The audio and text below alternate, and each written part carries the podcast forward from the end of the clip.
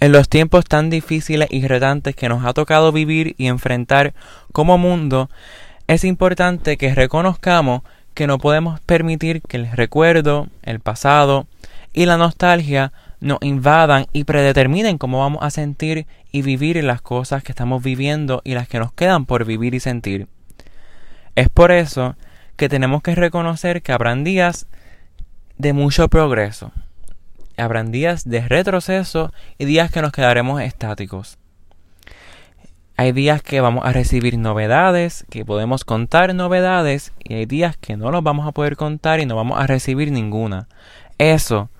no podemos seguir viéndolo como un símbolo de sentirnos estancados,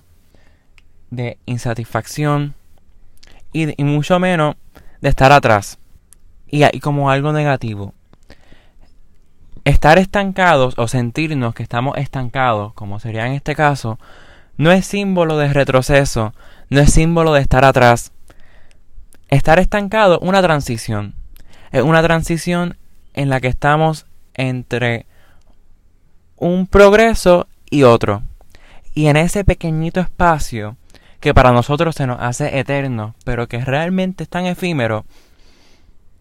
estamos recargando nuestras energías, estamos descansando, estamos cuidándonos para impulsarnos al próximo progreso, al próximo logro, a la próxima aventura, al próximo reto, a la próxima acción que vayamos a realizar. Por lo tanto, aprovechemos ese sentimiento de estar estancado para evaluar las cosas que hemos hecho, para ver qué cosas nos faltan por hacer, para ver cómo podemos mejorar esas cosas y más que nada sentir que esto es una transición, una transición que no es lineal, que no es una montaña rusa que solamente sube y que solamente va en picada,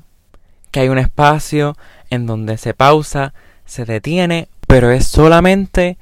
para proveernos un espacio para impulsarnos con mayores energías y con mayores ganas.